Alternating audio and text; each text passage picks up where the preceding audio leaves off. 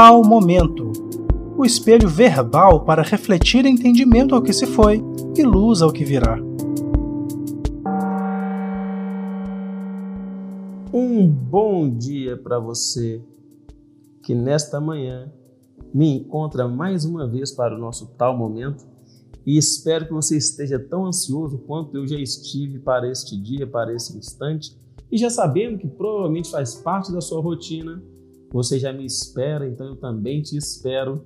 E hoje eu quero falar sobre uma coisa bem básica, que é a nossa saúde mental e emocional.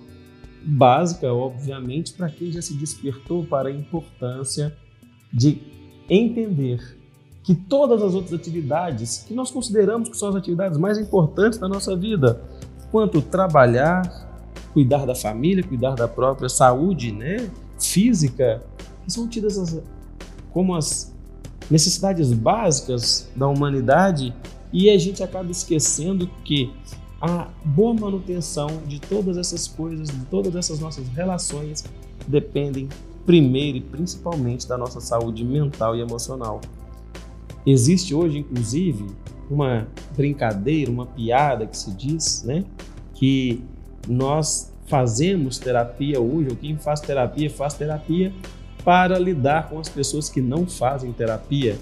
Ou que nós fazemos terapia hoje porque os nossos pais e as pessoas da antiga geração achavam que terapia era frescura. Pois bem, né, gente? É isto a nossa linha de raciocínio da nossa manhã de hoje, desse nosso encontro, que eu espero que seja, no mínimo, incentivador para que você possa se ocupar mais de lidar melhor com a sua saúde mental e emocional, porque afinal de contas, a resposta que você dá dentro da sua casa, na sua família, que você dá com o seu parceiro, com sua parceira no seu relacionamento, a resposta que você dá no seu trabalho e entre os seus amigos, ela é diretamente influenciada pelo estado da sua saúde mental e emocional. Ou seja, todas as vezes que você quer responder ou comunicar com o mundo externo, a primeira comunicação que você faz é com o seu mundo interno. O seu humor, as suas emoções definem de maneira significativa como você vai responder com o mundo que você interage. E isso é muito importante para nós, porque muitas vezes nós podemos dar respostas e interagir de maneira insatisfatória até para nós mesmos, sem querer necessariamente, porque a nossa intimidade está fragilizada, ela está passando por situações de incompreensão e por falta de acolhimento mesmo, de entender qual que é o atual sentimento, a atual emoção que está governando o carro da minha mente. E olha que interessante, nós somos direcionados na nossa vida pelas maiores é, situações ou pelo maior, por maior parte de tempo na nossa vida, nós somos direcionados pela nossa mente inconsciente que direciona e determina 95% das nossas ações. Tudo aquilo que o ser humano faz, 95% é guiado pela sua mente inconsciente, apenas 5% das situações são guiadas pelo nosso consciente. Ou seja, as nossas emoções, habitando e coabitando a nossa mente inconsciente, têm chance de nos, ah, de certa forma, ditar como será o nosso dia muito mais do que a nossa própria decisão de querer ficar feliz ou de estar feliz em determinadas situações, ou de não querer se estressar, ou de querer compreender. E saber isso é muito importante, porque a vontade de querer, ela é uma parte sensacionalmente bela do ser. Bela porque nós tomamos decisões efetivamente falando de como vamos fazer o nosso dia. Porém, gastamos muita energia quando tomamos uma decisão, mas não compreendemos qual emoção está mais superficial dentro das nossas ações. E superficial que eu falo é na superficialidade da mente inconsciente, nas proximidades da mente consciente. Então nós não sabemos qual emoção está ali no carro das nossas atitudes e muitas vezes nos embolamos com as nossas tentativas de querer ficar tranquilo e acabar estressando, de querer passar uma felicidade mas estamos mais tristes, de querer passar uma sensação, um estado de concentração, mas estamos completamente desfocados.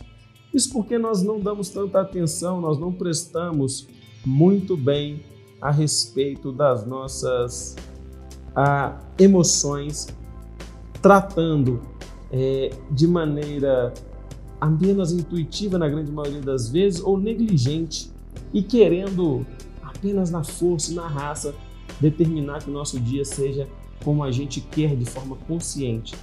E isso pode haver um problema, porque ao passar por situações de dor, situações de angústia, situações de tristeza e não compreendendo o impacto que isso causou nas suas emoções, você pode usar de subterfúgios, de ferramentas que não são compatíveis com o seu estado emocional atual e você fica como se fosse um personagem deslocado num filme.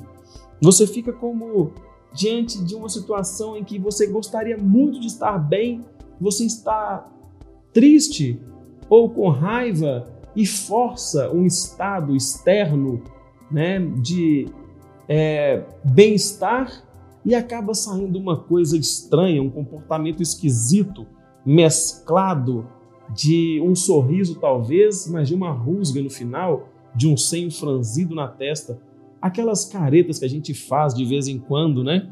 Quando estamos forçando a barra para nos mostrar melhor do que efetivamente estamos dentro de nós. Então, quando você passa por situações em que a sua intimidade foi abalada e que ela foi contrariada ou enraivecida ou entristecida, aprenda a olhar melhor para isso. Quando você está passando por muitos conflitos no seu trabalho, na sua família, no seu relacionamento, você não tem necessariamente a obrigação de saber lidar com todas essas situações.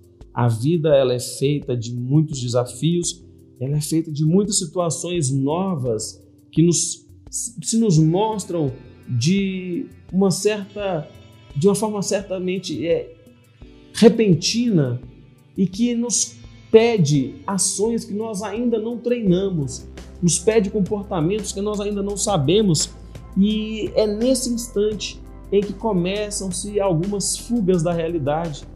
Ah, pessoas que buscam fugir pelo trabalho, pessoas que buscam fugir da família através ah, de várias formas, Pode ser através de álcool, do fumo, da compulsão alimentar, da compulsão sexual, da compulsão por compras. E a gente não compreendendo o sinal que o nosso corpo está nos dando de pedir que nós venhamos a dar atenção ao que nós estamos sentindo, nós vamos cada vez mais anestesiando a nossa consciência dos nossos sentimentos, das nossas emoções e cada vez mais nos entorpecendo com essas coisas, situações exteriores. E o nosso bem-estar mental começa a ficar comprometido cada vez que nós precisamos de aumentar a dose dessas anestesias emocionais, dessas anestesias mentais, onde eu não quero pensar num problema, onde eu não quero refletir sobre uma mudança, onde eu não quero refletir e pensar a respeito de uma situação em que eu não fui consultado e ela simplesmente aconteceu essa situação pode ser a morte de um parente ou de alguém querido, pode ser a perda de um emprego, pode ser o término de um relacionamento, pode ser uma briga familiar. Essa confusão, esse conflito, ele pode ser uma simples mudança de opinião sua mesmo, um gosto que está mudando dentro de você e você pode querer se distrair disso ou não dar atenção para isso. E aí, o que acontece são essas mudanças comportamentais que nós vemos por aí. Uma raiva que aumenta, um estresse que amplia, uma impaciência que se manifesta e, em decorrência disso, uma insônia, uma gastrite nervosa, uma mania, um tique nervoso, mais conflitos, mais brigas interpessoais. E as coisas vão se avolumando e vão crescendo, e não, não, dar atenção a saúde mental e emocional é coisa de gente que tem problema mental. O que é um problema mental? O que é um problema emocional? Será que nós temos que aprender a lidar com todos os conflitos sem nunca ter vivenciado nada parecido antes? Será que nós temos que ter resposta para tudo?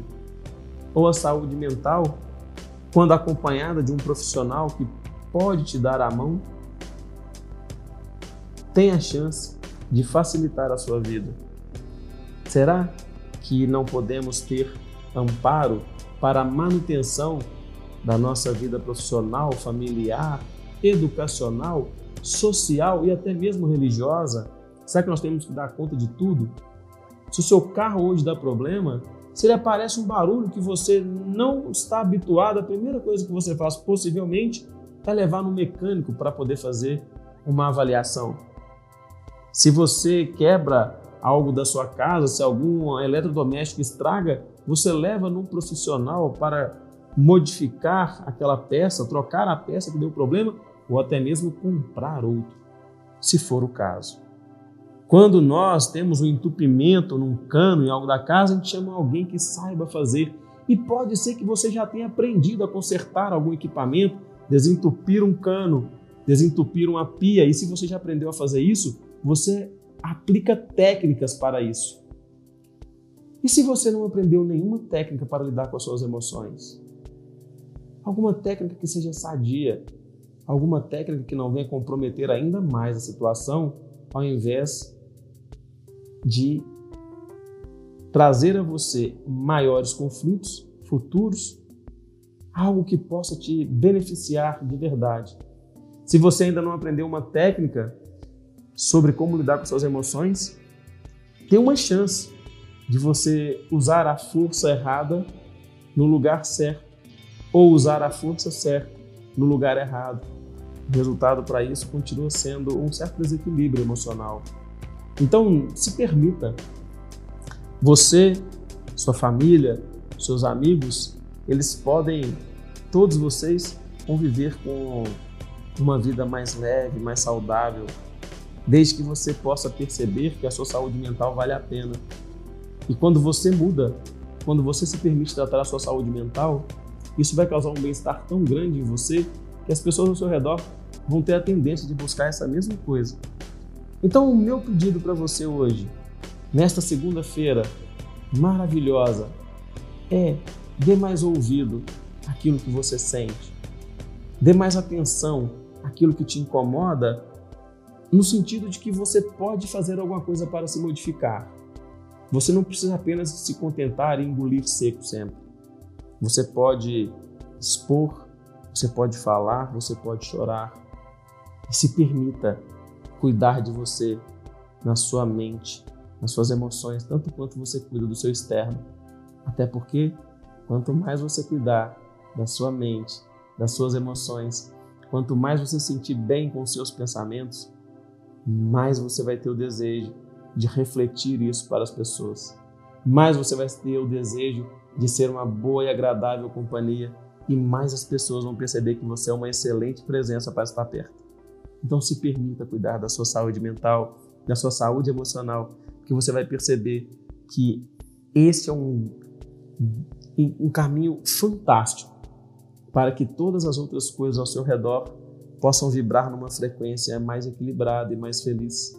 E eu te agradeço muito por estar aqui comigo e você vai percebendo que os nossos encontros vão ficando cada vez mais profundos e daqui para frente eu espero te encontrar ainda toda segunda-feira para ficar mais estreitos os nossos laços, para que a nossa semana seja cada vez melhor. Então, um beijo grande na sua alma, que você tenha uma segunda-feira espetacular e que isso reflita em todos os outros dias da sua semana. E eu te vejo daqui a sete dias. Um grande abraço.